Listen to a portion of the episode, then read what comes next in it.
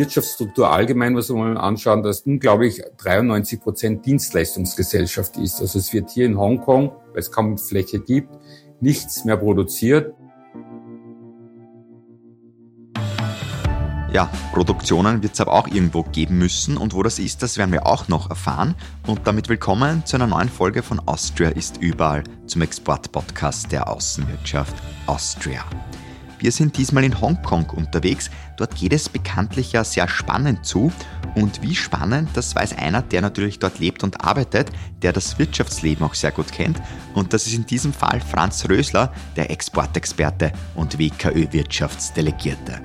Und mit ihm spreche ich in dieser Folge über eine asiatische Welthauptstadt, wie sie sich ja auch selber bezeichnet, über Löcher in Hochhäusern, über Apartments mit Klappmöbel und auch über eine Wirtschaft, wo es heißt Vollgas geben.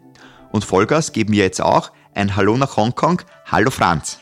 Hey ho, hello. Liebe Grüße aus Hongkong. Und bevor wir loslegen, Franz, habe ich noch einen kurzen Blick hinter die Fahne von Hongkong geworfen.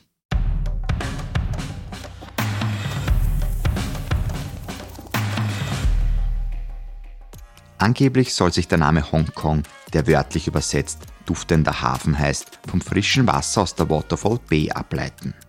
Frisch gefühlt hat sich in Hongkong jedenfalls Bruce Lee, denn die Kampfkunstikone hat dort wohl seine sanfte Seite entdeckt und 1958 das Cha-Cha-Cha-Tanzturnier gewonnen. Da hätte er sich wohl als Anerkennung eine Statue verdient. Ob er die auch bekommen hat, können wir jetzt nicht beantworten. Diese wäre aber mit Sicherheit nicht so groß gewesen wie der bronzefarbene Big Buddha, denn die Statue ist mit bescheidenen 34 Metern Höhe eine der größten der Welt und befindet sich auf der Lantau-Insel. Und Lantau ist übrigens die größte der vorgelagerten Inseln Hongkongs, die nicht nur ein Kloster mit Schweigegelübde zu bieten hat, sondern wo auch die Menschen in Disneyland lautstark ihren Spaß haben können.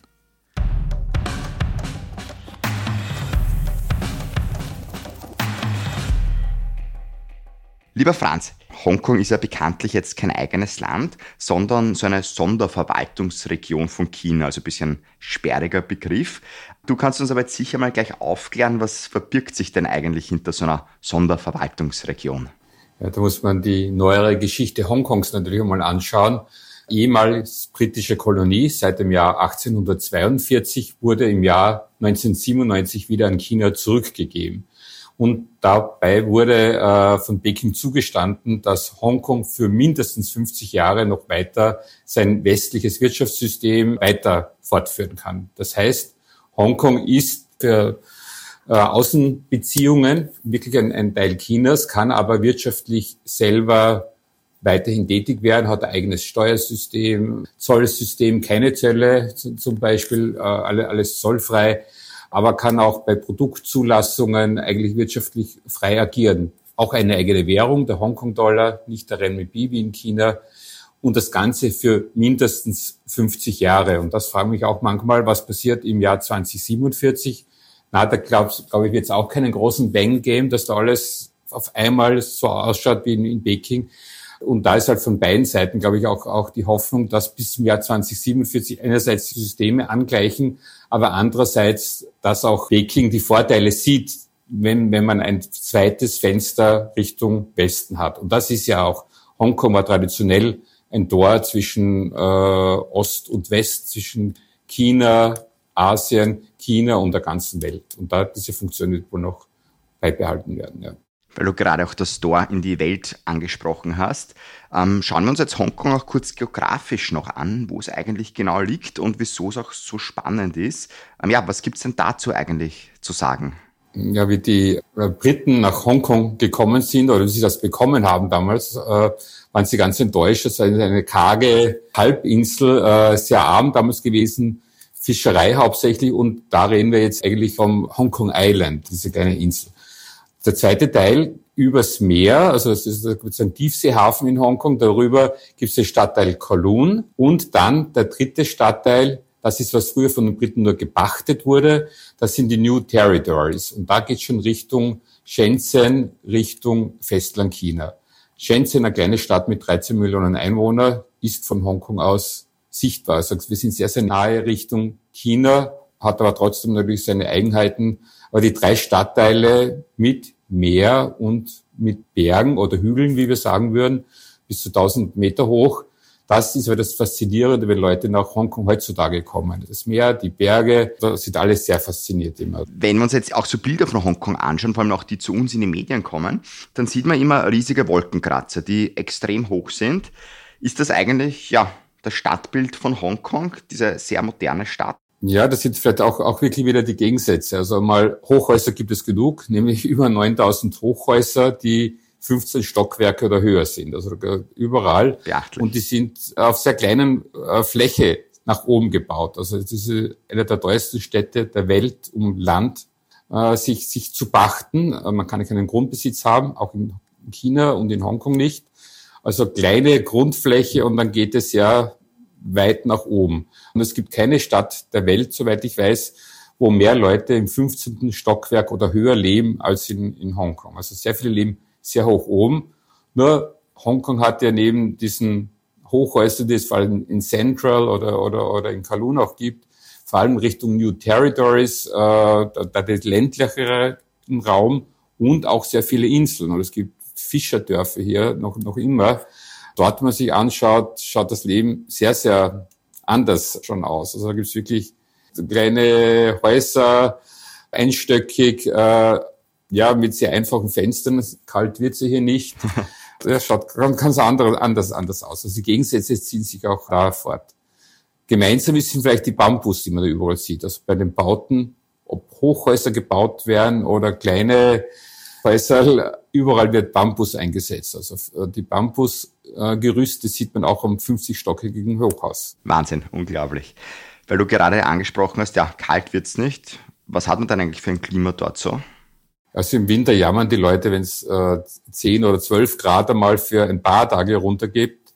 Es ist ja tropisches Klima hier. Also, und im Sommer, der ja von Mai bis, also bis Oktober dauert, hat es 30 Grad Tag und Nacht. Das ist für uns immer schwierig, dass es auch in der Nacht nicht kühler wird. Und das Ganze bei einer sehr hohen Luftfeuchtigkeit. Und da gibt es auch Stürme, Regen sehr viel, also regnerischen Zeiten. Die April, Mai bis August fast gibt es Regenzeiten die teilweise sehr, sehr stark sein könnten. Es gibt tropische Stürme und bei diesen Taifunen, ja, da, da müssen die Leute auch drinnen bleiben. Da hat man wirklich Angst, weil da weht es und, und regnet es und da kommen manchmal auch ja, Leute oder, oder Objekte zum Schaden. Also da muss man schon so aufpassen. Aber auf die Taifun-Zeit, wenn man halt nicht kommen sollte, da ist Hongkong eigentlich sehr gut vorbereitet. Es ist wirklich äh, mit Apps und wo man äh, jeder nach dem gleichen System weiß, was er zu tun hat. Ob er zu Hause bleiben darf, ob er noch mit dem Bus fahren kann, ob Geschäftstermine jetzt noch stattfinden, ob die verschoben werden. Also die Leute sind auf Regen und auf, auf Stürme eigentlich gut vorbereitet. Und der Bambus hoffentlich auch, dass der auch noch hält dann. Der Bambus. Lieber Franz, du hast jetzt vorher die Gegensätze auch schon ein bisschen angesprochen.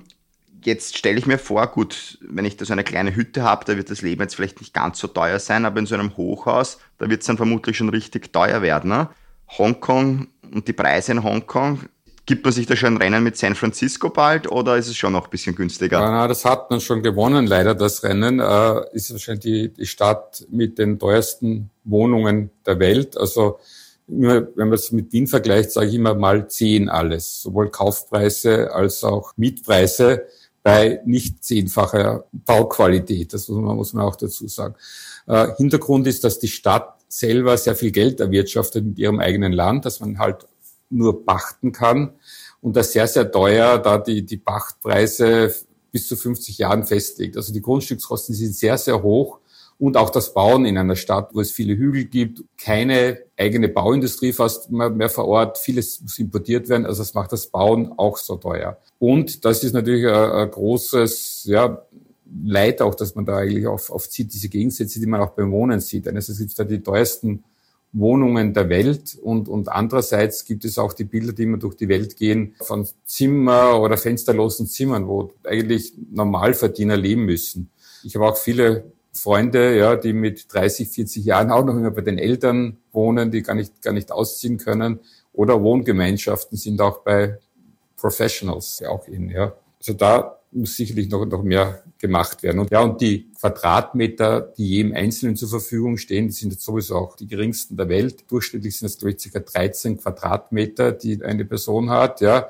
Und es werden jetzt Mikro-Apartments gebaut für, also es gibt auch ein bisschen sozialen Wohnbau, nicht, nicht zu viel, aber die, die, die Mikro-Apartments, die man baut, praktisch für junge Familien oder zwei, drei, zwei Leute, ein Kind, haben circa 24, 25 Quadratmeter. Also sehr viele Klappmöbel sind da drinnen, also da sieht man auch, alles muss geklappt werden, mehrfach verwendet werden können. Und in diesen Wohnungen gibt es dann auch keine richtige Küche mehr. Also gibt es nur noch Kochplatten, darum gehen die Leute auch so viel auswärts essen und, und ja, man verbringt auch viel mehr Zeit draußen, weil zu Hause ist es eh zu klein. Ja, ja unglaublich. Also ich glaube, das ist in Österreich schwer vorstellbar, wenn man da mit einer Familie auf ja, 25 Quadratmeter herum leben müsste.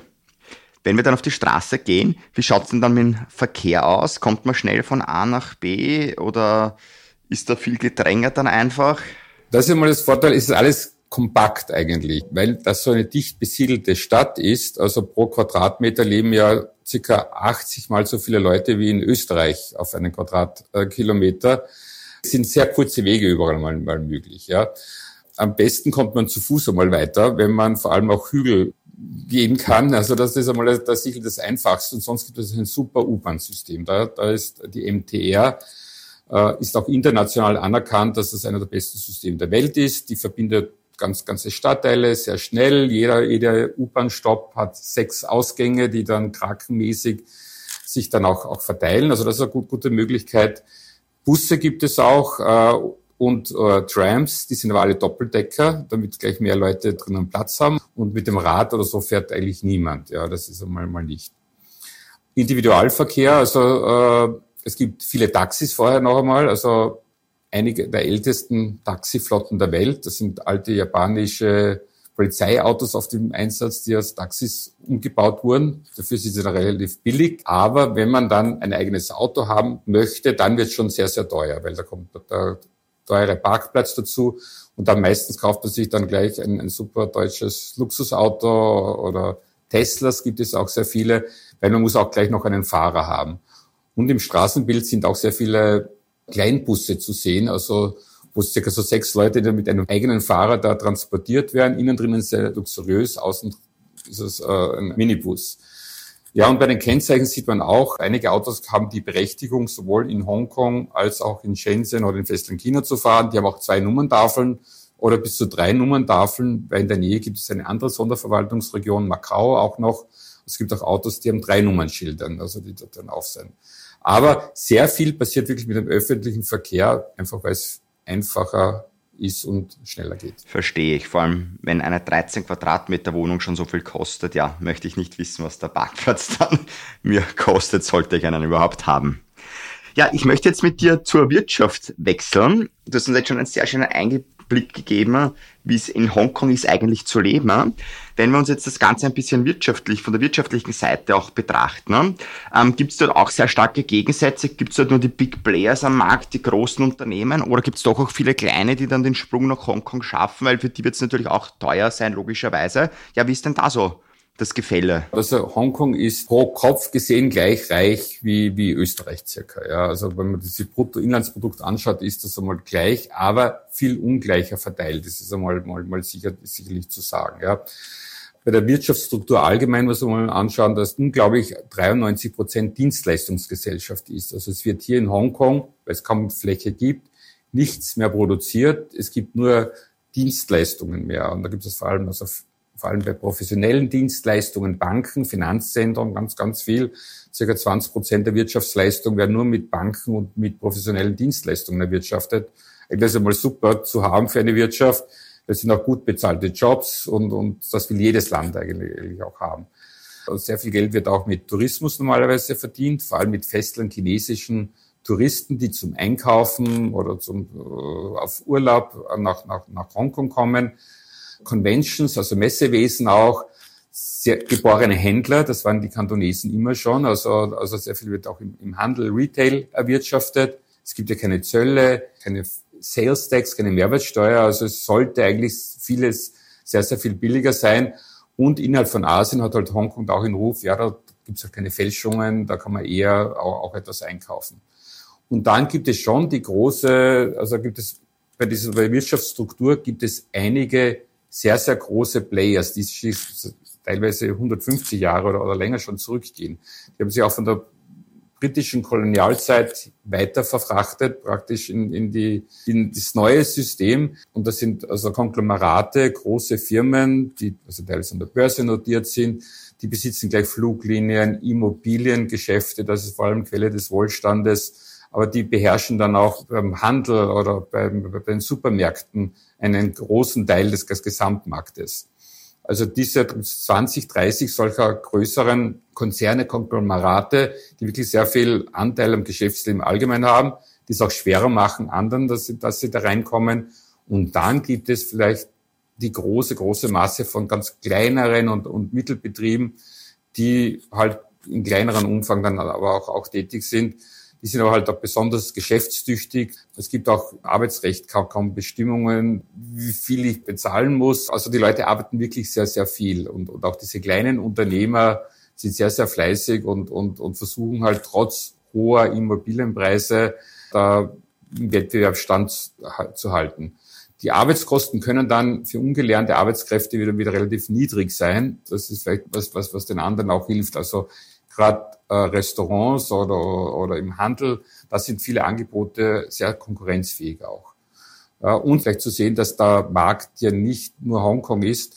Viele der Unternehmen haben auch immer schon mit China Geschäfte gemacht, vor allem mit Südchina, haben dort auch die Produktionen, also was früher in Hongkong noch produziert wurde, was immer so berühmt war, äh, Spielzeug, Plastikwaren, äh, Textilien, wird halt jetzt von Hongkonger Firmen in China oder viel stärker jetzt auch in, in anderen Teilen Asiens, in Vietnam, in, in, in, in Indonesien oder, oder so irgendwo auch produziert. Also sehr viel Kapital. Also das ist vielleicht auch insgesamt gut, gut zu wissen. Also Hongkong, Hongkong sitzt auf einem Geldberg.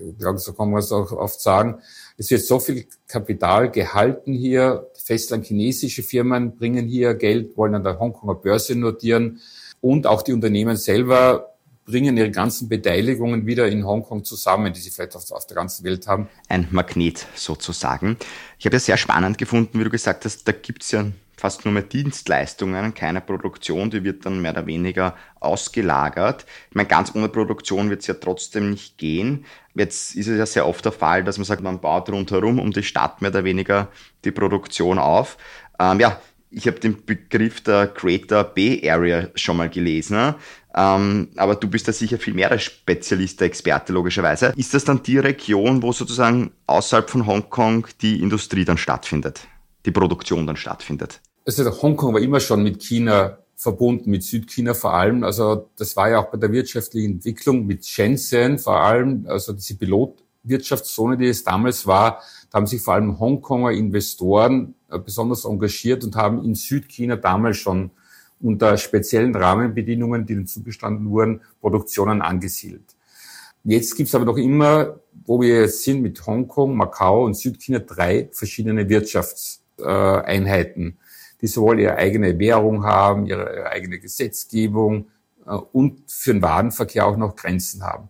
Und jetzt kommt dieses Greater Bay Area, das ist ein Konstrukt, das vor allem auch politisch von Peking äh, besonders auch propagiert wird, sollen sich Hongkong, Macau und elf Städte in Südchina noch viel mehr abstimmen. Und die Idee ist, dass daraus eine Region von 86 Millionen Menschen entstehen, die gemeinsam stärker sind. Also wenn jeder seine Stärken dort einbringt und sich das hoffentlich auch ergänzt, könnte die gesamte Region insgesamt viel besser auch, auch ausschauen.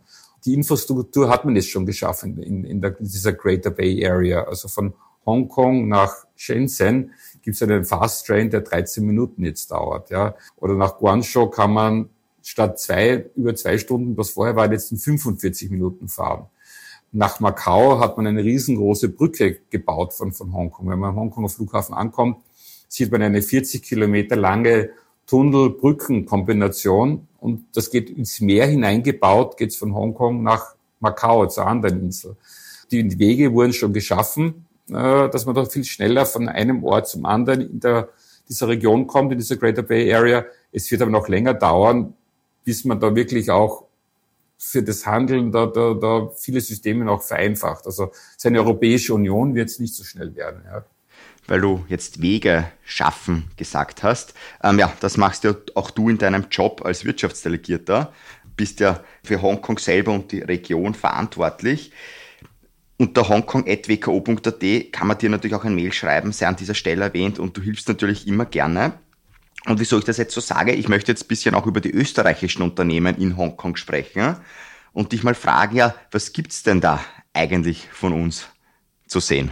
Na Gott sei Dank gibt's auch im Straßenbild oder allgemein etwas zu sehen, ja. Also unser Brotgeschäft ist alles, was mit Zulieferungen an Infrastruktur zusammenhängt. Ja, und wenn man am Hongkonger Flughafen ankommt, ist das Dach schon einmal von einer österreichischen Firma äh, erbaut worden. Da sieht man dann die Rosenbauer Feuerwehrfahrzeuge im, im Einsatz, oder hoffentlich nicht im Einsatz, sondern herumstehen nur, ja. Aber auch also kritische Kommunikationssysteme am Flughafen auch äh, von einer österreichischen Firma äh, erbaut. Dann fährt man mit der U-Bahn oder mit einer Schnellverbindung da, da herein und die Schienenbaufahrzeuge oder, oder so wurden auch von zwei österreichischen Firmen gestellt, damit die, die U-Bahn möglichst smooth fahren kann. An den Baustellen, wo man vorbeikommt, wird man Kräne und, und Baumaschinen von Ballfinger Liebherr zum Beispiel sehen. Im Straßenbild gibt es also die, die auch einige Konsummarken, die man sieht, also beim Einkaufen zu gehen, ob das Glasperlen aller dieser Welt sind, aller, aller Swarovski natürlich, die sehr viele Filialen auch hier haben und die viele gute Umsätze hier erwirtschaften. Aber auch Silhouette sieht man überall oder Boltenstern, Schmuck. Also es sind sehr viele österreichische Marken hier, vor allem im Schmuck und, und auch, im, auch im Uhrenbereich jetzt äh, auch, auch schon im Einsatz. Ja. Neben dem, was sonst da halt im Straßenbild zu, auch zu sehen ist, kommen natürlich immer wieder auch laufend österreichische Firmen und vor allem Start-up, innovative Unternehmen immer wieder hierher. Und, und das macht aber auch besondere Freude, diese zu begleiten, weil Hongkonger sind sehr neugierig, man kann auf Englisch gleich einmal Kontakte schließen und kurze Wege. Neuankömmlinge, die sich vielleicht für Asien das erste Mal beschäftigen, kommen bei vielen ja oft eh nur Hongkong und Singapur als erste Einstiegspunkte mal in Frage. Und da sehen wir auch sehr viele Firmen, die immer wieder hierher kommen und, und da oft auch nur Feedback haben wollen und einen Testmarkt einmal für Asien, Testmarkt für China. Bin ich bereit? Was muss ich da adaptieren? Und ich will halt einmal, gerade in Asien ist es so wichtig, erste Kontakte mal zu haben äh, und will dann weiter mein Netzwerk in Asien damit spannen, bei ja Hongkong, Asia's World Capital, so nennen die sich ja auch, asiatische Welthauptstadt, weil sie sehen sich so als, als, als das Zentrum der Welt für, für ganz Asien. Ja. Wie interessant ist es auch für Investitionen in das Unternehmen rein? Also ist man dann sehr auf Kapitalsuche, jetzt als Startup zum Beispiel, kommt man auch deswegen nach Hongkong, dass man sagt, ja, da gibt's halt Geld, ne? man sitzt auf einen Haufen Geld, wie du so schön gesagt hast. Also Kapital ist immer gut, äh, aber es gibt aber auch für tolle Innovationen gibt es natürlich auch in Europa und, und, und in Österreich gut, gutes Kapital. Also oft ist das Kapital gar nicht das, das Wichtigste, sondern strategische Investoren. Also am liebsten hätte man Leute, äh, Partner, die sich sowohl finanziell beteiligen an dem Nötigen, weil eine Marktbearbeitung außerhalb von Europas ist, ist sehr teuer. Also man sucht strategische Partner, die sowohl Geld geben, aber auch mitarbeiten, um das Unternehmen weiterzubringen, also Produkte, Dienstleistungen zu adaptieren. Die Anforderungen in Asien sind anders, ja, aber auch dann, um die Netzwerke innerhalb von Asiens weiter zu, zu betreiben. Also strategische Kapitalgeber das wäre das Beste, was, was, was, was Leute finden. Und es haben auch einige Startups haben auch schon solche gefunden, ja. Wenn wir jetzt über die Netzwerke auch sprechen, wie schwer ist das, sich so eins aufzubauen? Sind dann die Österreicherinnen und Österreicher irgendwie, nützen sie dann auch Synergien? Also sie docken natürlich bei dir und deinem Team auch oft an, aber wie funktioniert das eigentlich in Hongkong? Also wir selber vom Außenwirtschaftscenter könnten einmal natürlich die Ersten sein. Das sind die ersten Buddies, die man in Hongkong hat.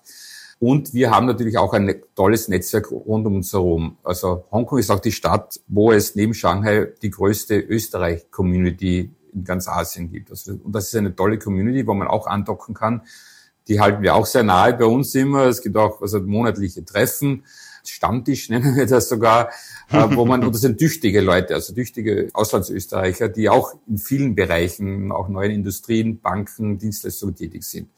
Unternehmen haben wir halt wirklich bei vielen Organisationen und, und bei, bei, bei wichtigen Unternehmen haben wir Eingangstore. Und das ist auch die Aufgabe. Man muss in Asien oft von jemandem vorgestellt werden. Ja. Wir stellen unsere österreichischen Unternehmen gerne vor an unsere Partner und über diese Empfehlung, das Weiterstricken des Netzwerkes passiert über Empfehlungen. Also wenn ich da jemanden persönlich vorstellen kann oder auch nur per E-Mail vorstellen kann, kommt man schon viel leichter ran an das Gegenüber. Ja. Und das ist halt auch die Kunst hier, also dass dieses Netzwerk, dieses Guanxi-Netzwerk zu, zu pflegen, dass ich äh, mich da weiter vorhandeln könnte. Also ich müsste es so weit bringen, dass mein weiterer Gesprächspartner wieder mich, mich weiterempfiehlt. Und wenn ich ein oder zweimal weiterempfohlen werde, dann bin ich bei sogar einem kleinen Ort wie Hongkong wahrscheinlich an der richtigen Person dann angelandet, wo ich das wirklich auch mit, Geschäfte machen auch klappt. Und das ist auch das Gute, die Leute sind hier neugierig, die freuen sich, wenn Leute aus Österreich kommen. Ist auch spannend, interessant. Wenn man mal hier ist, sind kurzfristige Termine oft sehr leicht möglich, auch erhaltbar. Videogespräche ist das Zweite, was, was vielleicht gehen würde.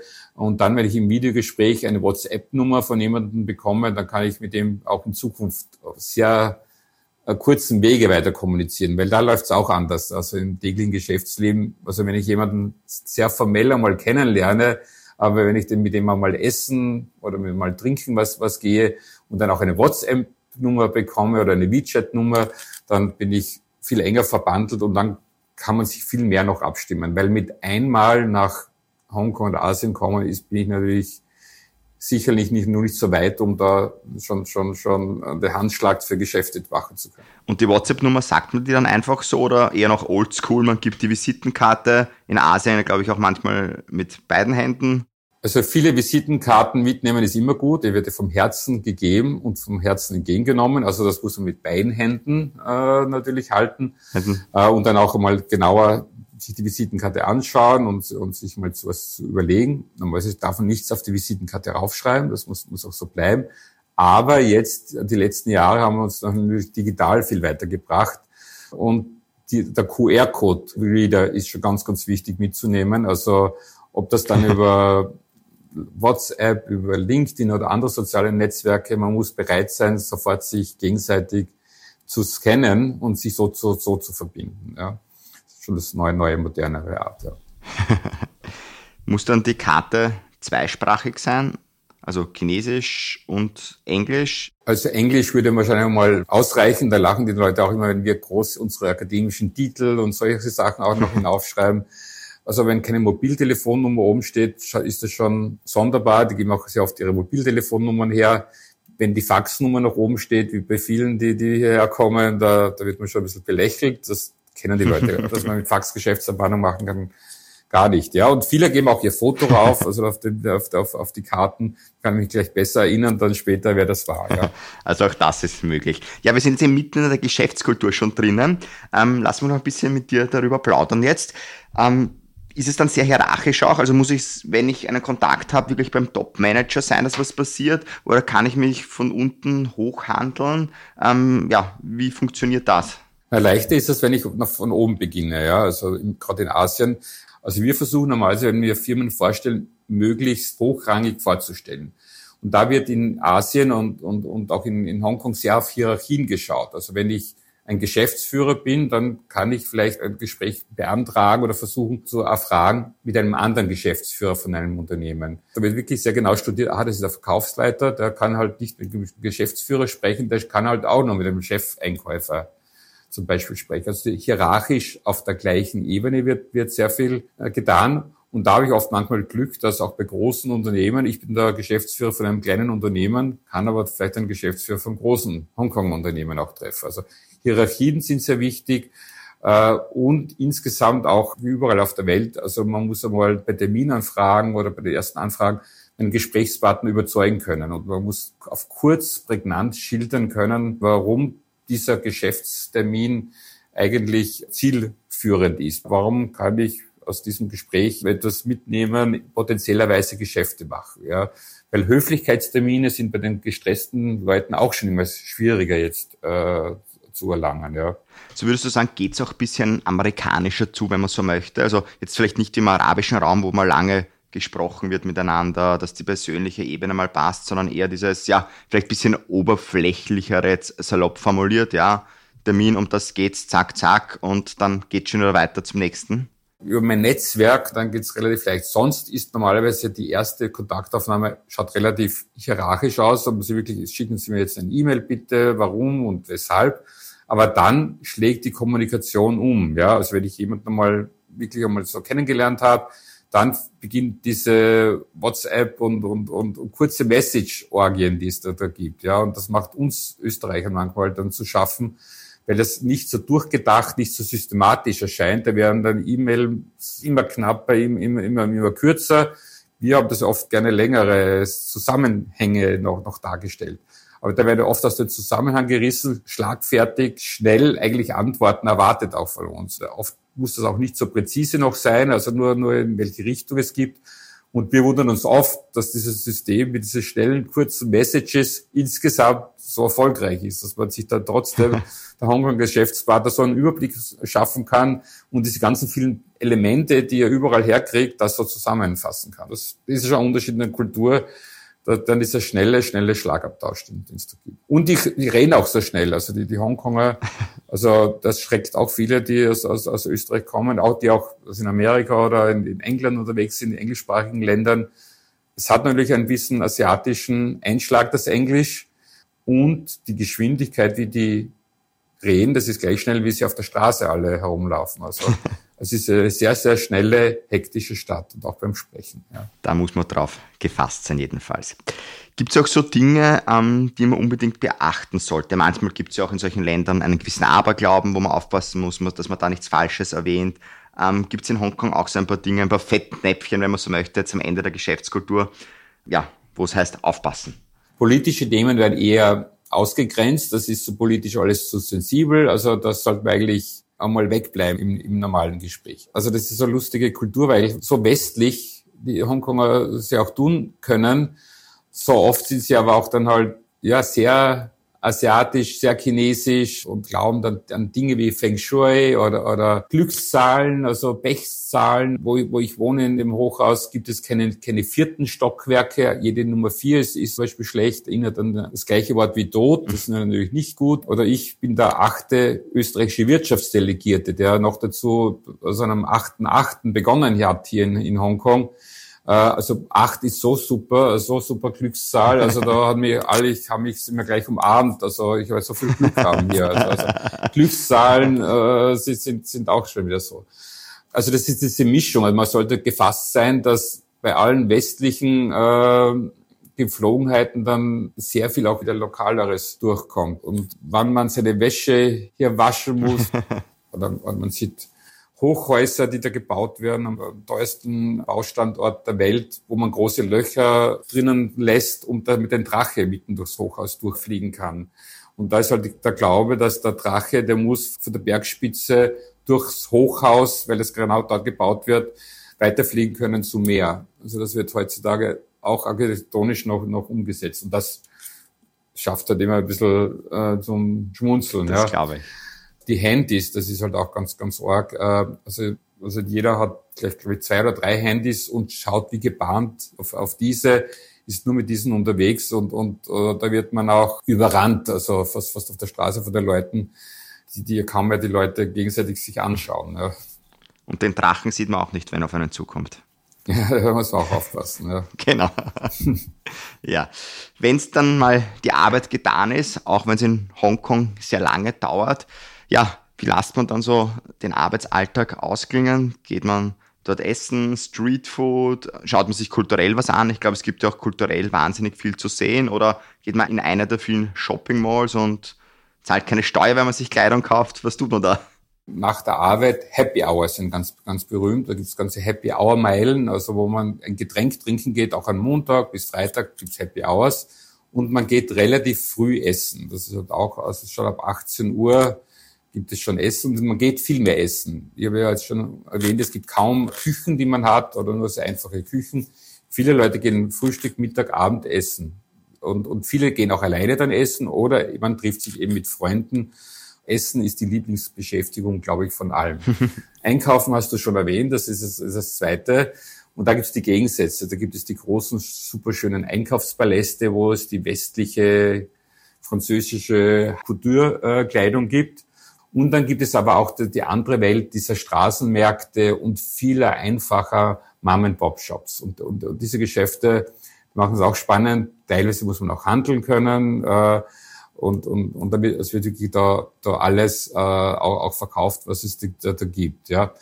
Am Wochenende selber äh, haben jetzt die Leute gerade in den letzten Jahren die große Liebe zum Wandern entdeckt. Also ich bin auch noch nicht so viel in meinem Leben gewandert wie hier in Hongkong. War ganz, ganz, ganz wunderbar. Es gibt viele Gipfel, äh, nicht so hoch hinauf, aber steil hinauf. Also das ist vielleicht auch ganz lustig. Meer gibt es natürlich auch, wo man schwimmen kann, von April bis, bis November wahrscheinlich. Nicht immer ganz, alles ganz sauber, weil ja auch Schiffe ganz in der Nähe überall auch vorbeifahren und äh, Abwässer da, da reinfließen. Aber man kann gut schwimmen. Äh, und ja, Kultur hast auch erwähnt. Das ist etwas, was Hongkong sich jetzt besonders bemüht, the Cultural Capital Asiens zu werden. Die haben ein neues Kulturdistrikt gebaut mit ca. 20 Museen und, und Konzerthallen. Und da kann man sich wirklich alles anschauen. Und das ist auch das Lustige, sowohl westlich als auch äh, orientalisch wird eigentlich alles ausgestellt. Kann, kann zur kantonesischen Oper gehen und, und dann kann ich am nächsten Tag wieder meine klassische Symphoniekonzert auch, auch anschauen. Also das ist auch ganz spannend, da hineinzugehen. das ist klar, aber man sieht und hört vor allem jetzt in dem Fall, Hongkong ist sehr vielfältig, man kann sehr viel machen dort, es ist sehr spannend, auch wirtschaftlich extremst spannend natürlich, wie wir gehört haben ja, es ist auf jeden Fall eine Reise wert. Es war auch auf jeden Fall eine akustische Geschäftsreise zu dir wert, lieber Franz. Ich sage jetzt herzlichen Dank für die Einblicke nach Hongkong und wünsche dir natürlich alles Gute. Dotze, Dankeschön, thank you, ja, und bis demnächst in der asiatischen World Capital, wie Sie sich selber auch bezeichnen, die, die Hongkonger. Danke. Nach Hongkong ist für uns vor Bosnien und vor Indien. Das sind die nächsten beiden Länder, die wir bereisen werden. Ich hoffe, wir hören uns da wieder oder auch in einer anderen Folge in ein Land, das wir vielleicht schon bereist haben, denn die Folgen, die sind natürlich auch alle noch aktuell. Ich würde mich auch freuen, wenn du Austria ist überall weiterempfiehlst und natürlich abonnierst, sofern du es noch nicht getan hast. Dann ist jetzt Zeit dafür. Ja, und sonst sage ich nur, mach's gut, bis bald, wir hören uns. Mein Name ist Christoph Hahn und nicht vergessen, Austria ist überall.